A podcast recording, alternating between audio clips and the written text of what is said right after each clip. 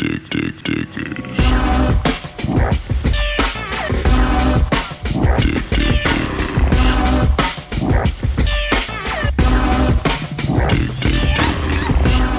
écoutez Dig Dig Diggers, l'émission des radios Ferrarock.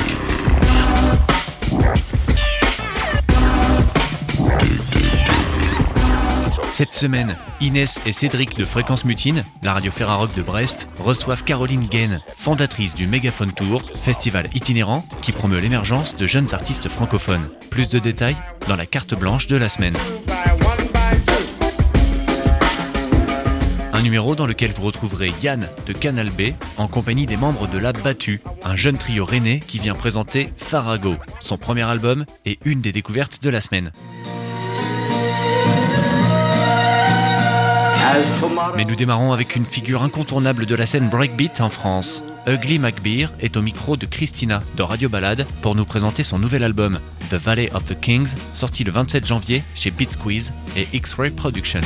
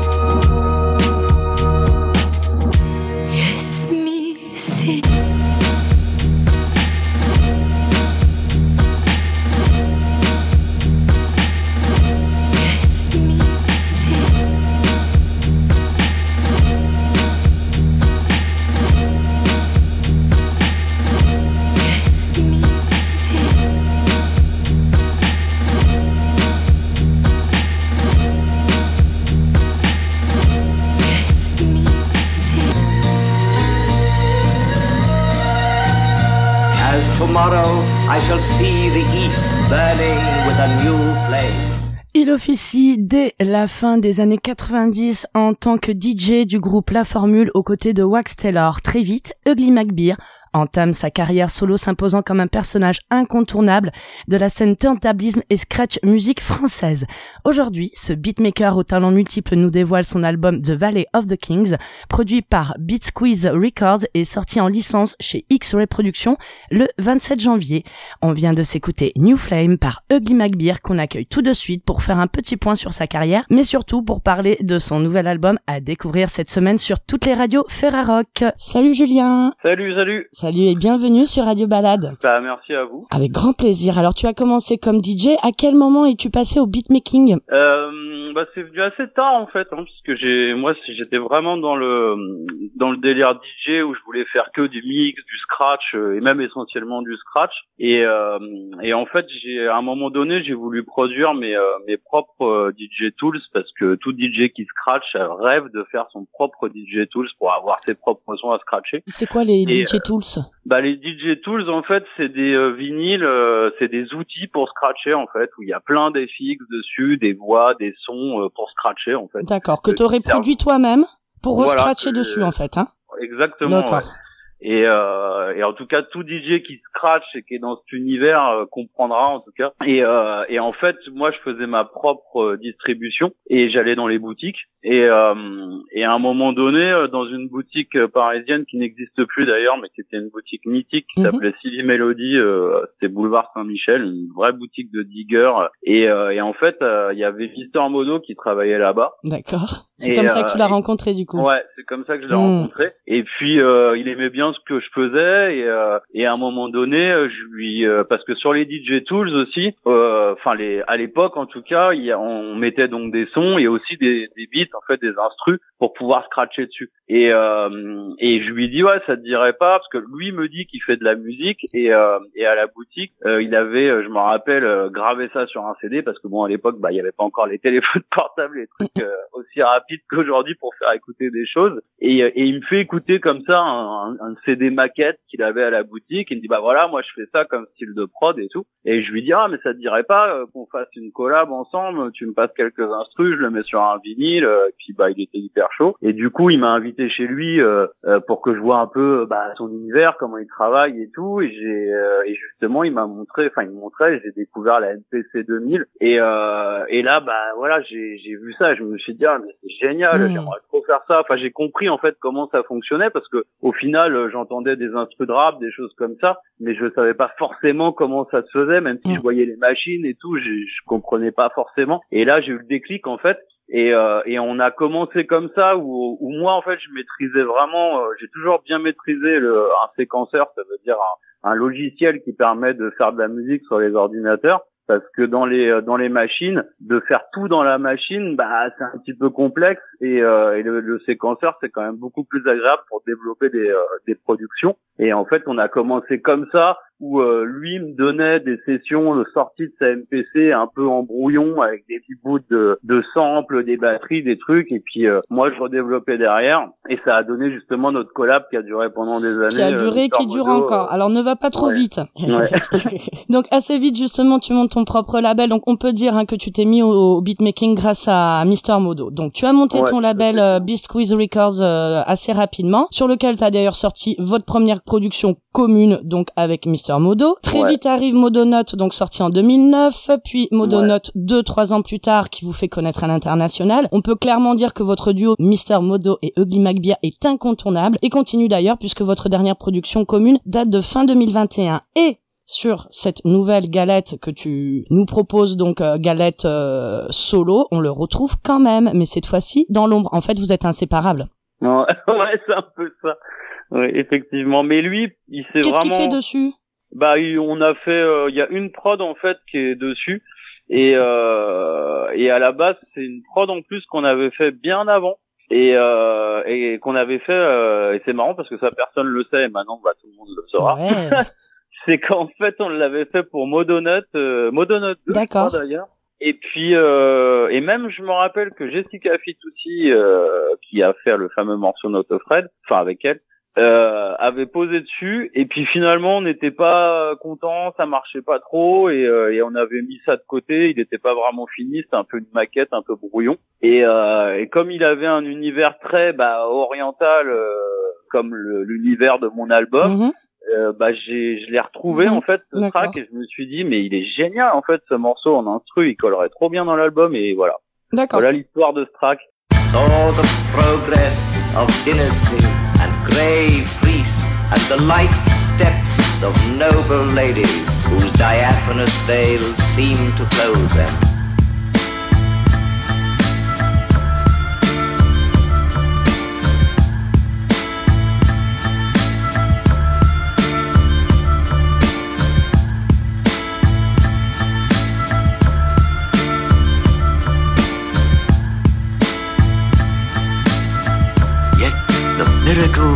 Did happen.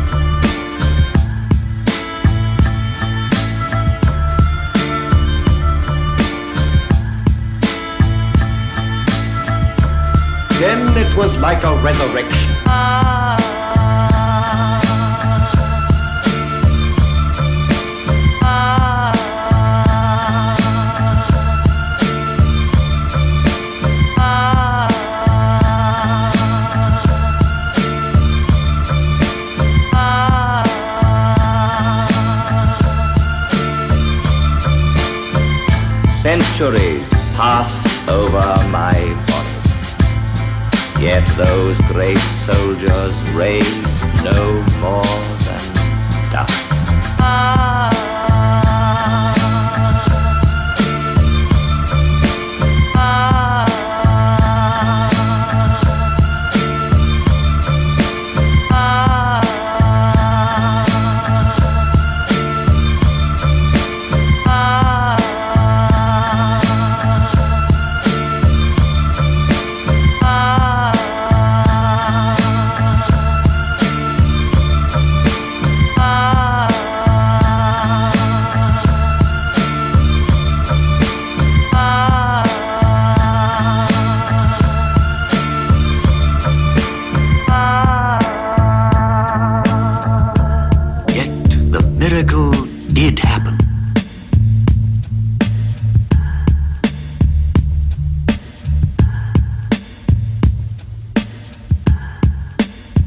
Aussi beaucoup travaillé euh, dans la synchronisation à l'image pour le cinéma et la pub. Est-ce que cette expérience t'a amené quelque chose de nouveau dont tu te sers d'une manière ou d'une autre dans ton travail de beatmaker? Bah oui, euh, oui et non, mais là c'est ce que je fais encore aujourd'hui. Hein. C'est quasiment mon activité principale. Mhm. Je continue à faire de la synchro et bosser pour la télé, ça c'est sûr. Mais ça c'est venu par rapport à Modonut parce que comme on était beaucoup contacté en fait par les gens pour faire des synchros, des choses comme ça, bah j'ai mis un pied là-dedans Mhm. et, euh, et après j'ai moi j'aime beaucoup faire de la musique à l'image, donc en fait j'ai j'ai continué. Mais c'est deux choses vraiment différentes. Et euh, là, cet album-là, c'est très personnel. Euh, c'est pas, c'est pas un album qui est fait pour la synchro. Mm, surtout avec toutes toutes les histoires de, de clearage de sample, tous ces trucs-là, c'est très très compliqué.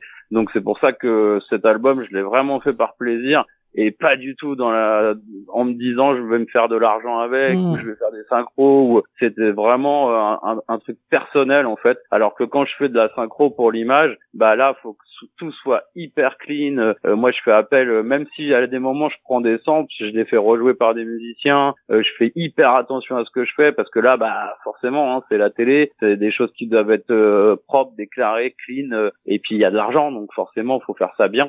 et euh, et, et c'est là où est la grosse différence. Et c'est pour ça justement que j'ai refait cet album parce que ça me manquait en fait Hmm. ça me manquait de, de de pas pouvoir me faire plaisir à sampler dans des vieux disques, des choses comme ça. Et, euh, et j'ai pris le parti pris de me dire bah je vais faire ça pour me faire plaisir, un petit peu un revival. Et puis bah euh, même si je gagne pas d'argent, euh, je m'en fous, je le fais pour le plaisir et je gagnerai de l'argent avec d'autres choses à côté. Mais c'est vraiment euh, pour le kiff que j'ai fait cet album.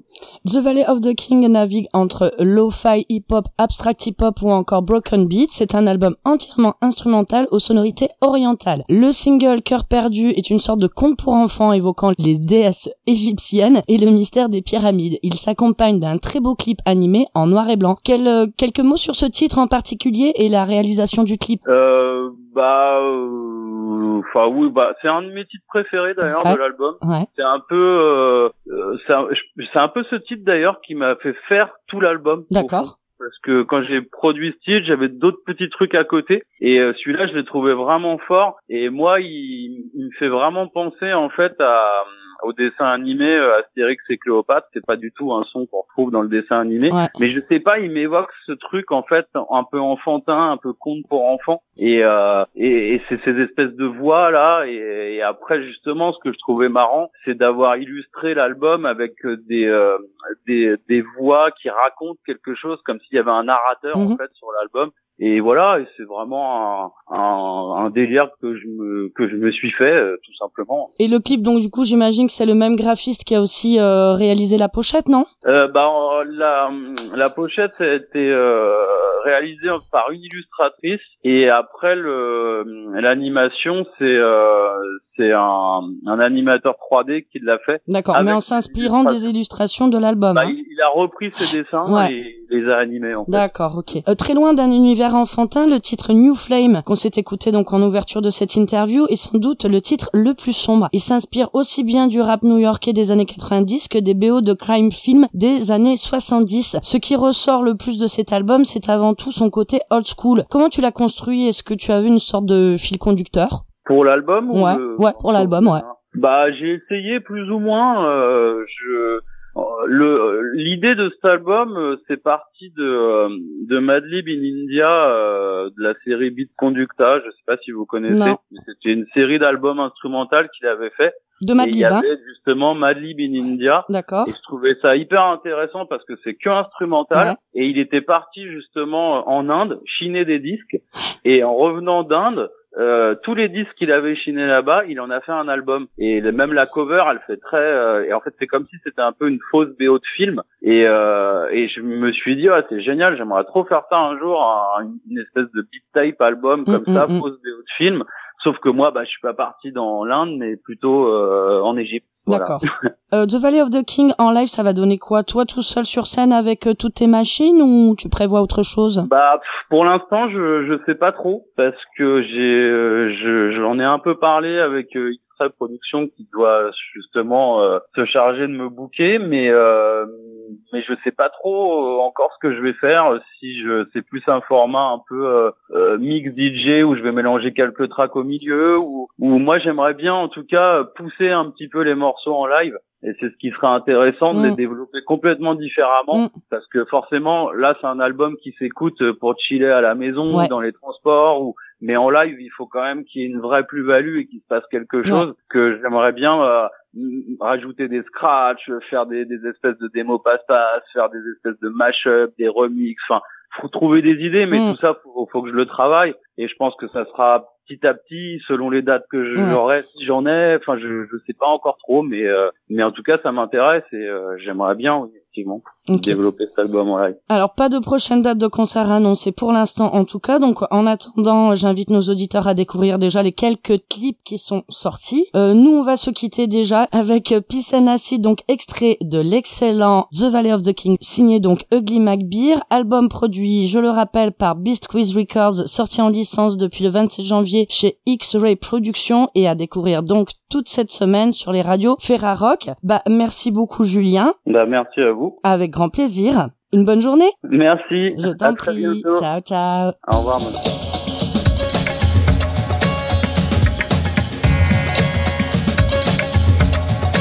And for five thousand years I have seen all the suns men can remember come up in the sky. I stopped to take the late sunshine before the warm light ceased. I would not rest for some time on my journey to the east. I stopped to take the late sunshine before the warm light ceased. I would not rest for some time on my journey to the east. I stopped to take the late sunshine before the warm light ceased. I would not rest for some time on my journey to the east. Peace is what I had come searching Peace is what I had come searching for. Peace is what I had come searching for. Peace is what I had come searching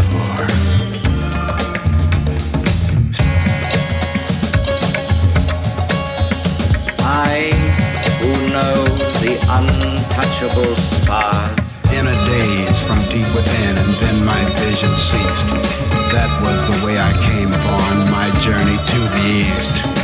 In a daze from deep within, and then my vision ceased. That was the way I came upon my journey to the east.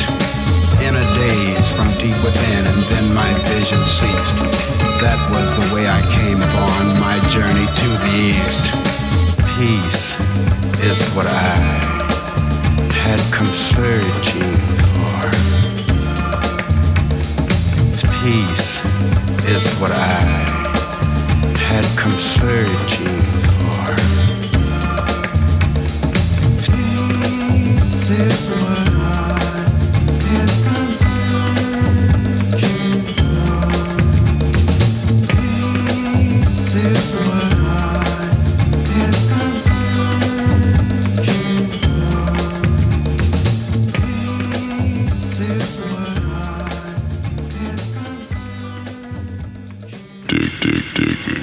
Petite pause et carte blanche donnée à Inès et Cédric de Fréquence Mutine qui nous proposent un focus sur la nouvelle édition du Mégaphone Tour, festival itinérant et tremplin pour jeunes artistes francophones.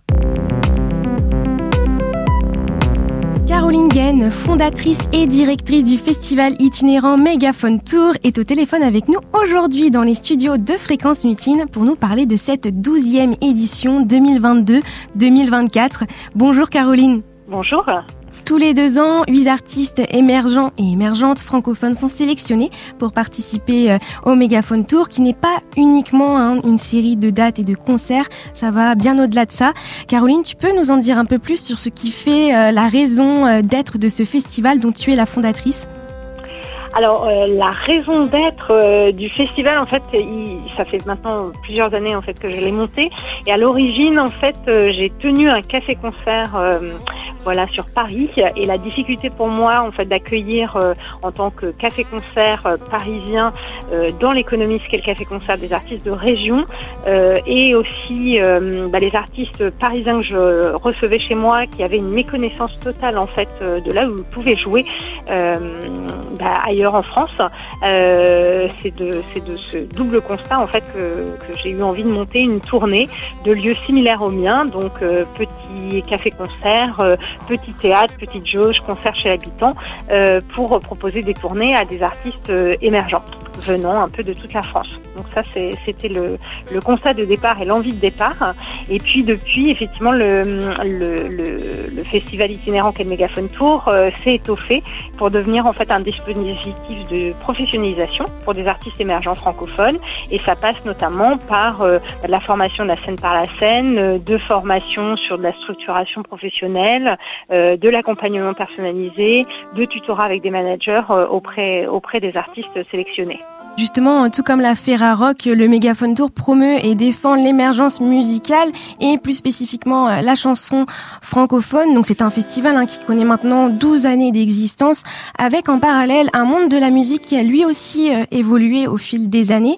Est-ce que toi aussi tu constates une certaine évolution du festival depuis sa création en 2010 Vous avez dû peut-être vous adapter à certains changements liés à cette évolution-là? Disons que de toute façon, de par lui-même, le festival a évolué puisque, bah, évidemment, entre les, premières années où c'était vraiment, euh, on est parti à l'énergie, c'était essentiellement centré euh, sur euh, sur la tournée. bah, effectivement, le festival en lui-même s'est professionnalisé avec bah, sur les sélections qui s'organisent en fait avec des jurys un peu partout en, région, des jurys composés de professionnels. Maintenant, pour rapport à, la typologie des artistes et en tous les cas la manière dont ils se sont rendus plus autonomes, euh, je, je crois que la, la grande différence, euh, c'est peut-être celle-ci en fait, où du coup pour les artistes aujourd'hui, il est, il est de, enfin, il est plus simple en fait de produire euh, pour eux la musique et de la diffuser, mais euh, mais du coup, il faut reconnaître que euh, les, les tout ce qui est label, euh, tourneur euh, sont beaucoup plus frileux à la signature, et donc c'est aussi de se rendre de plus en plus autonome. Donc c'est vrai qu'on voit de, de plus en plus d'artistes qui montent leur propre structure pour bah, pour développer leur projet, en attendant de trouver les, bons partenaires, et on essaye euh, bah, dans la mesure du possible de les accompagner euh, là-dedans et de leur donner aussi euh, toutes les informations nécessaires pour pour faire ça au mieux. Alors moi je me dis que quand on s'appelle mégaphone tour, c'est pas innocent parce que on se dit le mégaphone, on peut y associer une notion d'engagement, une no- notion évidemment de d'activisme, une notion même de revendication. Est-ce que est-ce que tu peux dire que euh, le mégaphone euh, tour se retrouve dans ces trois adjectifs Eh ben, je, je pense que oui.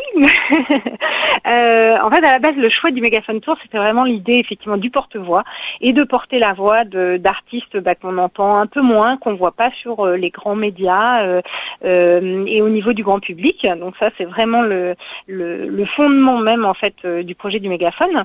Et puis, c'était aussi de dire qu'il y avait une culture en bas de chez soi, au-delà des cultures institutionnelles, et de se faire le porte-voix aussi des petits cafés-concerts qui sont euh, bah, à la fois des lieux de passage obligés dans la carrière d'un artiste, mais qui sont aussi des lieux de, de vie et de lien social en fait.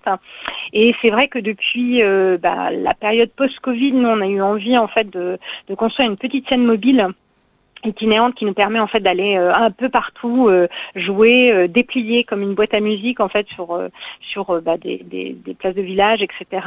euh, pour apporter la musique au, au plus proche de, de chacun. Et, et, et- et du coup, notamment, on a développé tout un volet d'action culturelle avec cette petite scène mobile, notamment en partenariat avec Emmaüs, et où du coup, pendant bah, tout l'été dernier, on, s'est rendu dans des centres euh, Emmaüs un peu partout en France pour euh, bah, y organiser des ateliers en fonction bah, de, des spécificités de chacun des artistes qu'on accompagnait. Donc on a fait à la fois du dessin, de la musique, de l'atelier d'écriture, et puis euh, bah, on, on finissait par un grand concert tous ensemble avec euh, la présentation notamment du travail qu'il avait fait dans les ateliers. Et ça, c'est devenu, euh, bah, en parallèle de l'accompagnement qu'on fait des artistes, c'est devenu euh, euh, un des points essentiels euh, du projet, c'est aussi d'aller à la rencontre des gens, quoi. Et c'est c'est devenu d'autant plus important après la période que, que nous avons tous connue. On est maintenant à mi-parcours de cette saison euh, 2022-2024. Est-ce que tu peux nous faire un petit bilan euh, de la saison jusqu'ici? Que dire, que dire bah, On a eu un lancement de saison en fait qui, qui s'est fait sur Paris début septembre sous un nouveau format, euh, plus dans un- une idée un peu de, de petit festival où finalement on avait deux scènes qui étaient réunies, euh, tout ça dans un endroit euh, incroyable, euh, dans un, un ancien euh, couvent en fait, euh, donc du coup avec des scènes extérieures, enfin deux scènes extérieures dans le dans le jardin de ce couvent. Donc elle a réuni à peu près un peu plus de 400 personnes, donc c'était c'était une belle retrouvaille en fait. Euh, Après c'est c'était on va dire une année normale en fait euh, d'exploitation. Euh, et puis la première tournée qui est partie donc fin fin novembre début décembre dans le sud-ouest de la France, qui s'est bah, re- relativement bien bien passée avec avec une jolie fréquentation en fait. et puis nous très contents de retrouver aussi bah, les lieux avec lesquels on a l'habitude de collaborer qu'on n'avait pas vu depuis un petit moment. Mm. Et concernant euh, le temps de préparation euh, d'une saison comme ça, de deux ans euh, à une autre, il y a beaucoup de choses à gérer, à organiser, je suppose, entre la sélection, la programmation des différentes tournées, etc. Combien de temps vous y passez, Caroline, à organiser tout ça? Oui, c'est un peu de temps entre. mais bon, on est une, une petite équipe maintenant. On est, nous sommes, nous sommes six. Euh, voilà, donc à la fois il y a effectivement toute une partie de, de recherche de financement, hein, puisque évidemment c'est un projet d'ordre d'intérêt général, euh, donc du coup qui ne peut euh, exister que grâce euh, bah, à nos partenaires subventionneurs, partenaires privés, voire membres adhérents. Donc ça bien bien en amont effectivement du projet. Et puis après il y a toute la partie vraiment opérationnelle qui va de l'appel à candidature qu'on organise, les sélections, les écoutes, l'organisation des auditions, et puis évidemment tout le montage après euh, euh, des tournées euh, qui passe par la phase voilà de ce qu'on appelle le booking pour bloquer les dates, plus logistique et régie pour organiser bah, l'allocation du minibus, les hébergements, etc., etc., le routing. Donc c'est difficile à quantifier, mais je dirais que bah oui pour une enfin pour une tour, enfin pour pour une saison de tournée, on, y bosse bien huit mois huit mois avant. Et justement, tu parles, tu parles de sélection, de candidature. Donc, ce sont hein, huit artistes et quatre parrains marraines répartis en quatre tournées qui sillonnent chacune un quart de la France. Alors, qui peut candidater au Mégaphone Tour? Quand? Quels sont les critères? Enfin, Finalement, comment ça se passe? Alors, euh, on a un appel à candidature, donc une fois tous les deux ans. Euh, donc, il va avoir, le prochain va avoir lieu donc sur euh, sur ce deuxième semestre 2023. Donc, le mieux pour euh, être informé, c'est de se rendre sur notre site internet megaphonetour.fr et puis de s'inscrire à la newsletter. Comme ça, on est sûr de ne pas manquer l'appel à candidature. Et quant aux critères, donc, faut pouvoir partir en solo ou en duo. Euh, puisqu'en fait on emmène des plateaux, euh, comme tu l'as dit, des plateaux de trois, et donc effectivement, bah, pour des questions logistiques et financières, on est obligé de réduire la, la formule. Euh, donc pouvoir partir en, en- solo ou en duo, euh, et puis euh, chanter majoritairement en français, euh, avoir un minimum de, de chansons pour pouvoir avoir un set de 30 minutes. Et puis après, bah, c'est euh, une histoire de motivation en tous les cas de- du projet. Euh, donc il n'y a pas une nécessité d'être accompagné euh, d'ores et déjà de professionnels autour du projet, Euh, mais il faut aussi un début de, euh, de- de structuration quand même de son projet, d'avoir une vision euh, de là où on souhaite aller, quoi. Et, et nous expliquer un petit peu comment le mégaphone peut intervenir, voilà, pour au mieux et pourquoi c'est le bon moment pour participer au mégaphone. Il y a, il y a une présélection qui se fait par les les, les- les membres du, du bureau euh, du Mégaphone Tour et puis ensuite euh, euh, des présélections qui sont faites par, par le jury qu'on a composé. Quoi. Mm. Cette saison, on retrouve uniquement des marraines. Caroline, est-ce que c'était un choix ou ça s'est fait comme ça un petit peu naturellement?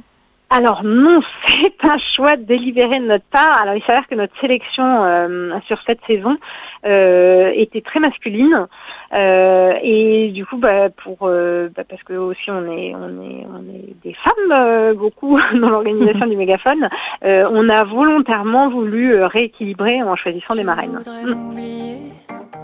Juste une minute, ne plus me comparer. Avant que ça devienne une habitude et jouer à découvert. Laisser tomber l'armure, les bruits, les commentaires. Les incertitudes, je me suis fait mille et un discours pour que tout s'écroule. J'en ai payé le prix et je me suis trahi. J'ai tant voulu te plaire que je me suis perdue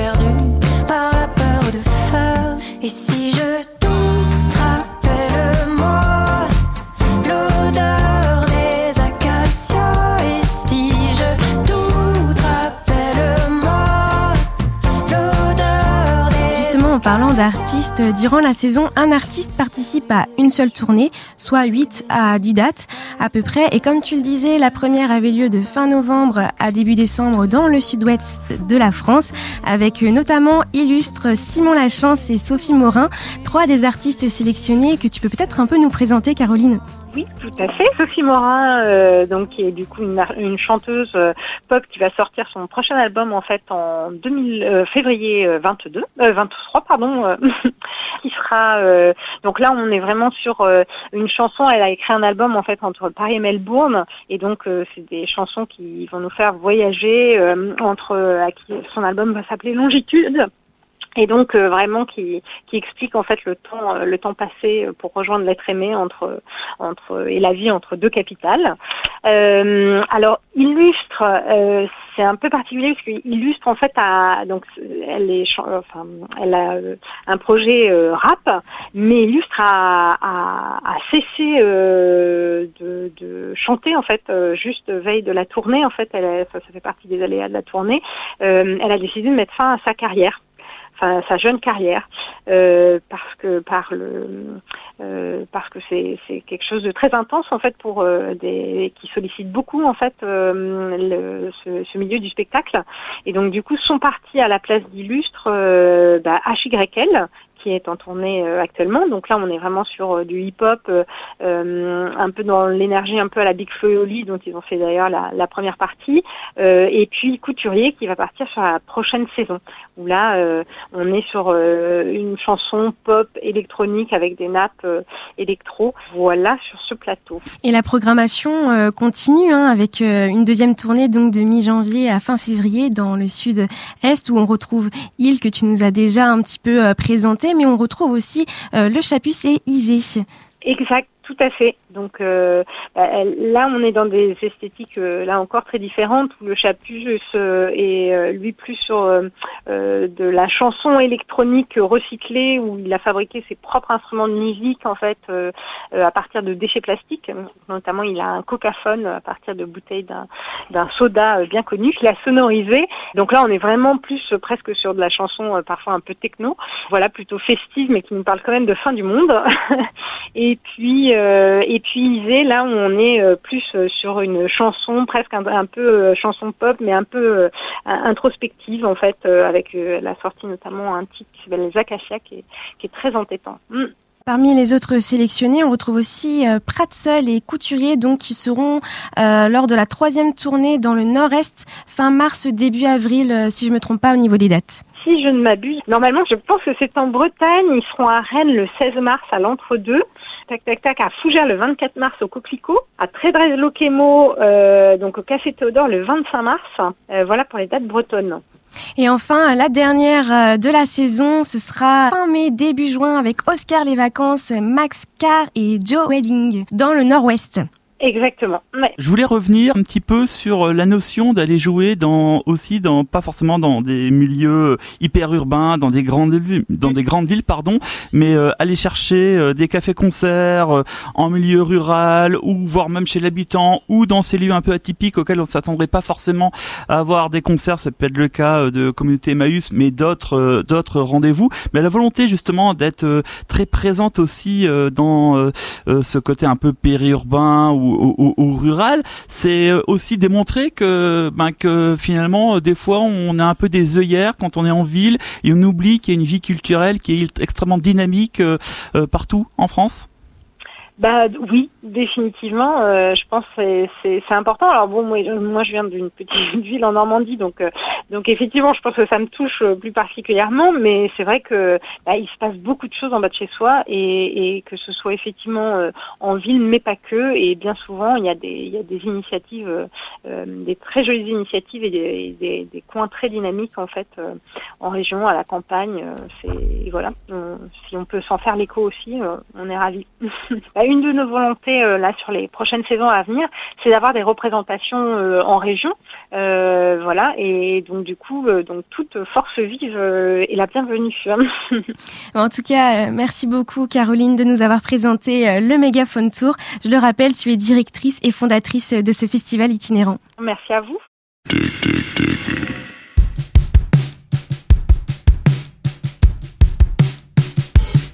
Terminons ce numéro et prenons la direction de Rennes, où nous retrouvons Yann de Canal B en compagnie des membres de La Battue qui nous présentent leur premier album, Découverte de la semaine.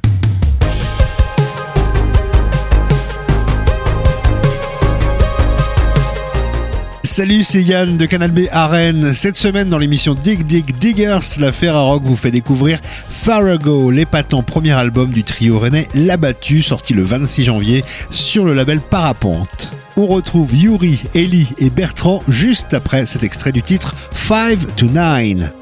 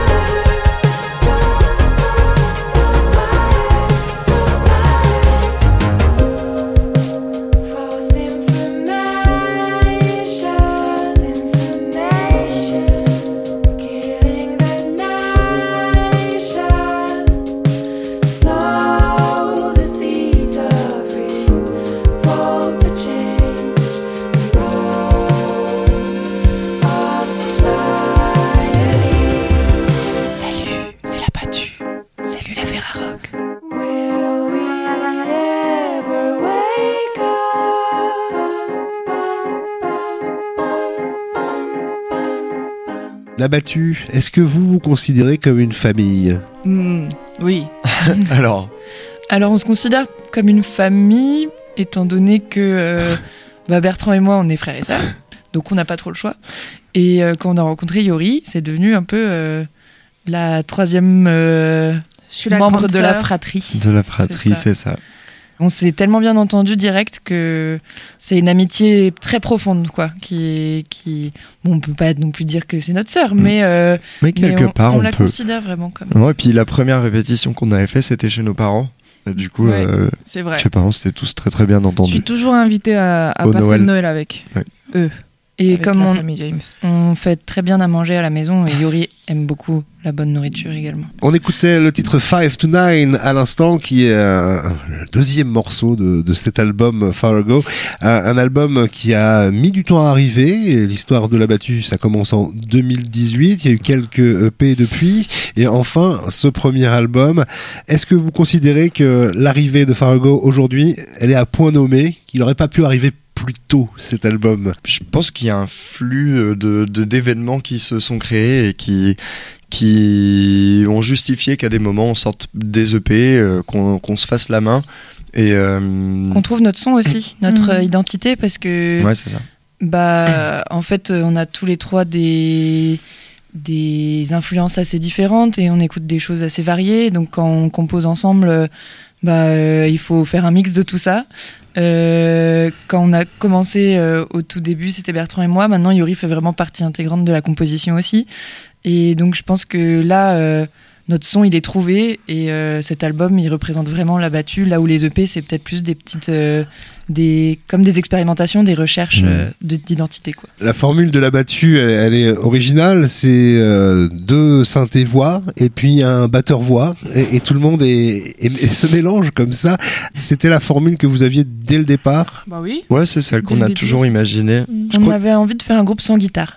Bah, je sais pas si vraiment on en avait envie ou si juste ça a été une espèce de, de contrainte subie au début qui est devenue une espèce de force quoi, De de, truc de se dire genre bah bon bah peut-être qu'on peut faire de la pop euh, qu'avec des synthés. Bon, tu sais, on, euh, on avait beaucoup poncé du, du broadcast, euh, des trucs comme ça et on se disait bon euh, ouais en fait on peut faire des trucs cool euh, et des textures très différentes en utilisant euh, bah, la synthèse quoi. Mm. Et les voix qui ont une place très importante aussi euh, dans les compositions. C'est vraiment un des instruments euh, les plus importants dans la battue, finalement. C'est les harmonies de voix, c'est euh, cette unité euh, à trois voix qu'on essaye de recréer euh, assez souvent. La richesse de la battue, c'est ça, c'est toutes ces influences mélangées.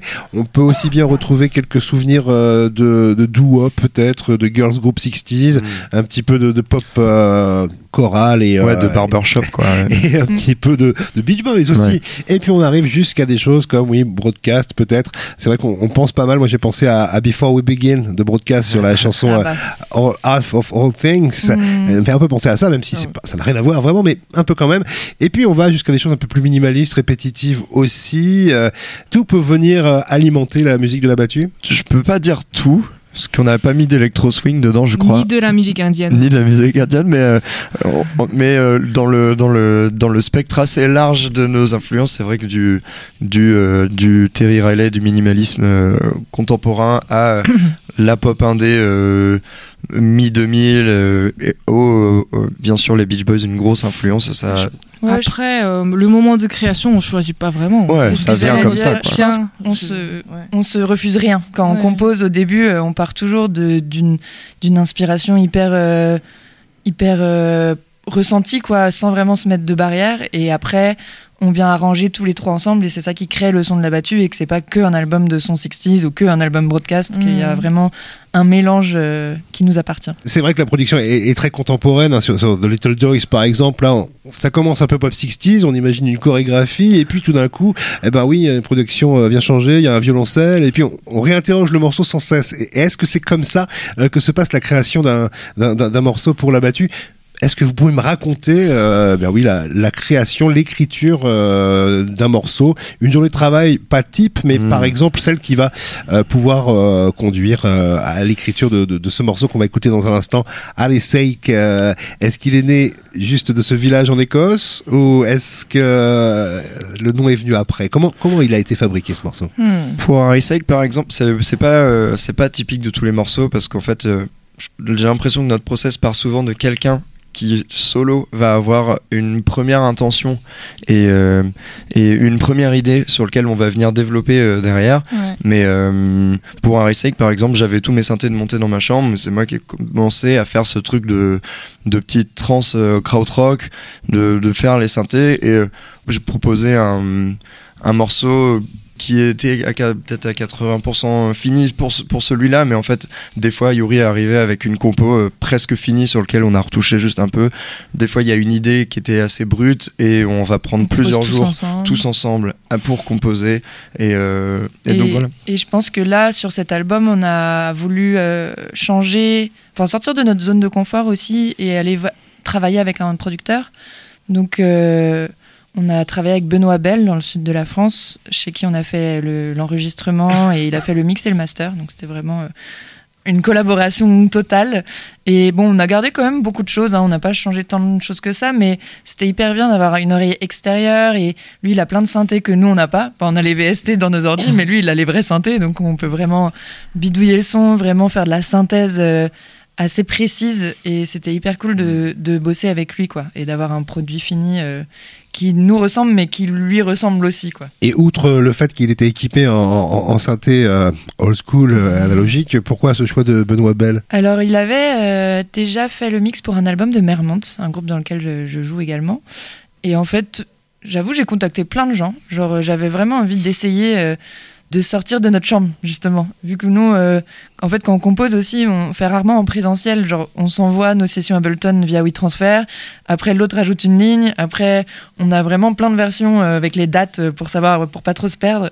Et là, je voulais travailler avec un producteur différent. Donc, j'ai contacté énormément de monde qui ont tous bien voulu bosser avec nous. Donc, j'étais assez heureuse de, ça. Et euh, avec Ben, c'est celui où, quand je l'ai eu au téléphone, c'était une évidence en fait. Il est calme, il, a un CV euh, qui fait bien plaisir, il a les mêmes références. Euh, direct, était là, ah, j'entends vraiment une production à la Phoenix, euh, j'ai envie d'avoir un gros kick, on va essayer plein de snares différentes. Il avait vraiment l'oreille qu'on qu'on cherchait. Et donc, c'était très agréable de travailler avec lui.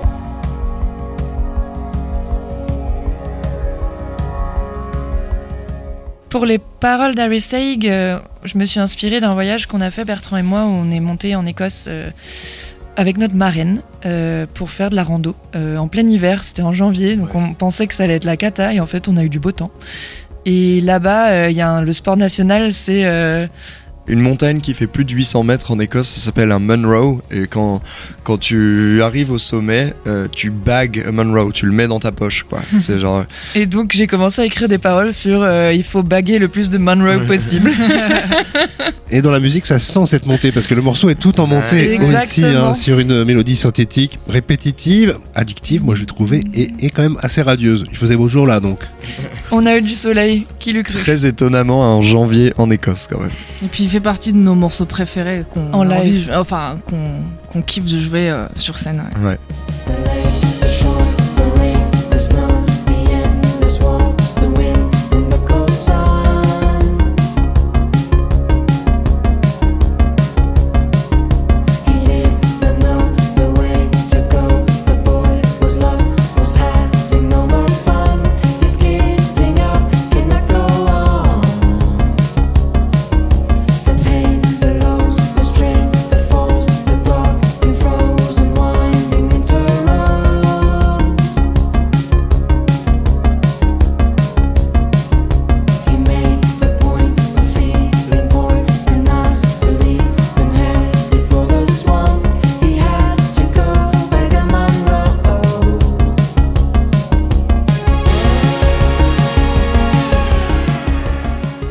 C'était l'abattu à l'instant dans cette émission euh, qu'il aurait consacrée euh, pour euh, ses coups de cœur Ferra Rock, l'abattu extrait de l'album Fargo.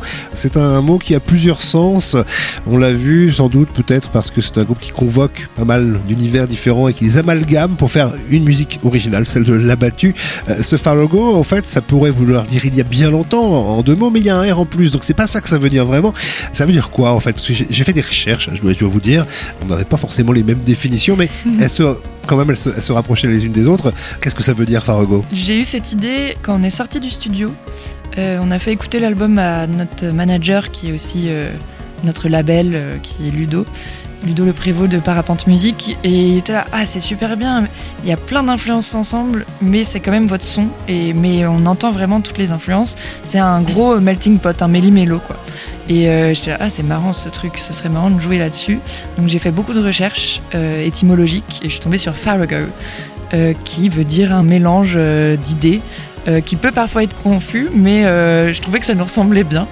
Et, donc en effet, il y a ce truc fa c'est... J'aime bien ce côté nostalgique, euh, c'est ça qu'on aimait bien avec le, nom L'abattu aussi, c'est un peu euh, comme un vieux Sherlock Holmes euh, qui cherche quelqu'un de disparu avec sa cape et son, et son chapeau, donc on aime bien ce, ce côté old school.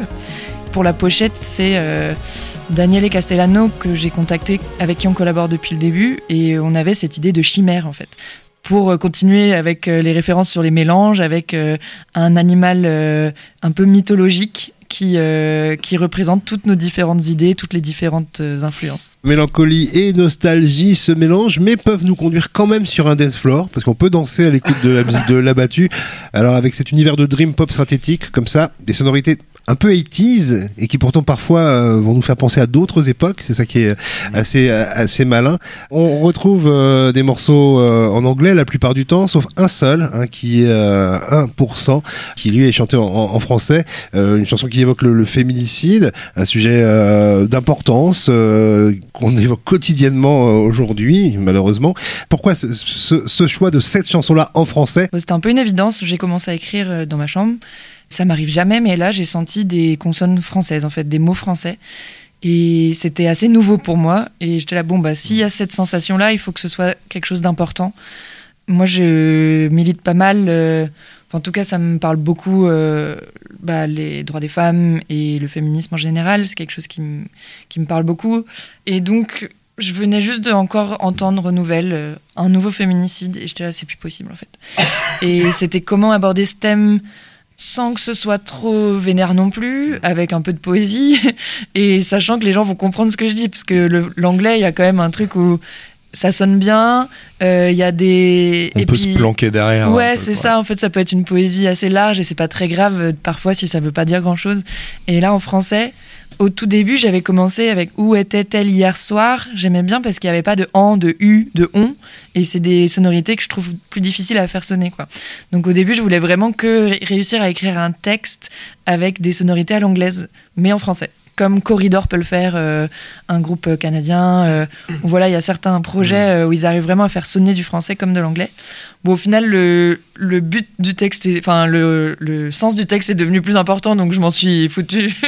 je m'en fichais d'utiliser des U, des I et des, des en, parce que c'était trop important de faire passer ce message, en fait. Est-ce que ça signifie que peut-être tu te permettras à nouveau d'utiliser le, le français dans des chansons futures pour l'abattu Bah, en tout cas, je vais pas m'en empêcher. Je pense que, voilà, Yuri a écrit pas mal des textes aussi sur cet album, et, et si on sent qu'on a des sensations, on a besoin de le faire, on le fera, quoi.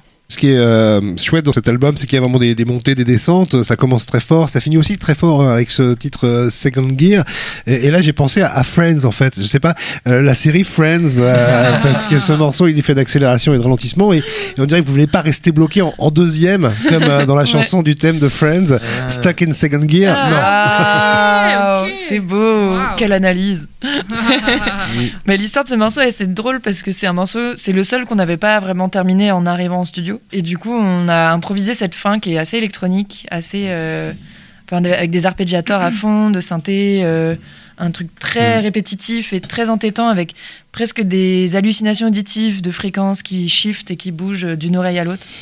On Mm. s'est bien tripé là-dessus. C'est vraiment cool, ouais. C'est vraiment une espèce d'inspi sur les, les morceaux instrumentaux de, de, de Phoenix qu'ils ont et, euh, et, et pas mal d'inspi de, de Apparat sur ses albums solo aussi. Mm. Où euh, faire des espèces de, de musique répétitive euh, minimaliste, mais là où c'est d'habitude fait avec des instruments du classique, euh, fait avec euh, des tartines et des tartines de synthétiseurs. L'album Fargo de l'abattu sort le 26 janvier sur le label Parapente. Ensuite, une longue tournée vous attend? On a quelques dates qui arrivent là. euh, je crois qu'on est, on a eu énormément de chance parce que à la sortie du Covid, on a eu une belle tournée. On a eu, été accompagné par euh, par les vieilles charrues. On a aussi fait eu le fer. On a eu vraiment euh, un super accompagnement. Et ça fait que là, on est un- un petit peu plus dans le ventre mou du groupe. Mais, euh, mais bon, on a quand même. on joue à Travelling là, à la rentrée, en janvier, à Rennes, enfin en février. Et, euh, et voilà, on a quelques dates qui, qui arrivent qu'on peut pas encore annoncer, mais il y a- on espère avoir des belles choses. On était avec Yuri, Ellie et également Bertrand du groupe L'Abattu. Merci à vous trois. On termine avec euh, Caroline, euh, qui me fait penser à la fois au Velvet Underground et aux Beach Boys. Ça tombe bien. C'est ça. Merci à vous. Merci, à vous. Merci.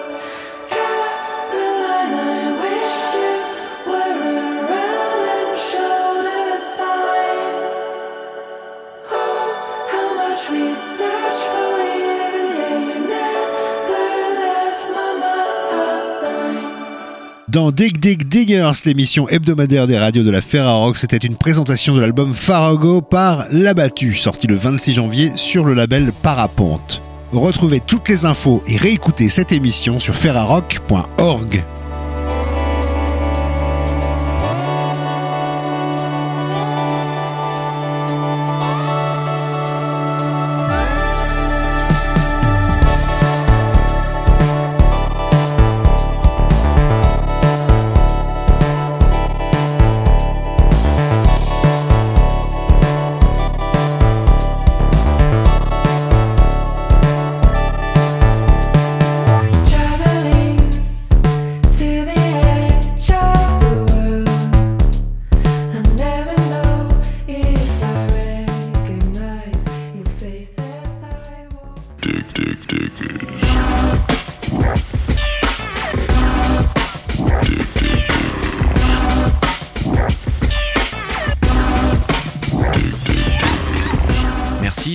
Dig Dig Diggers, l'émission des radios Ferrarock.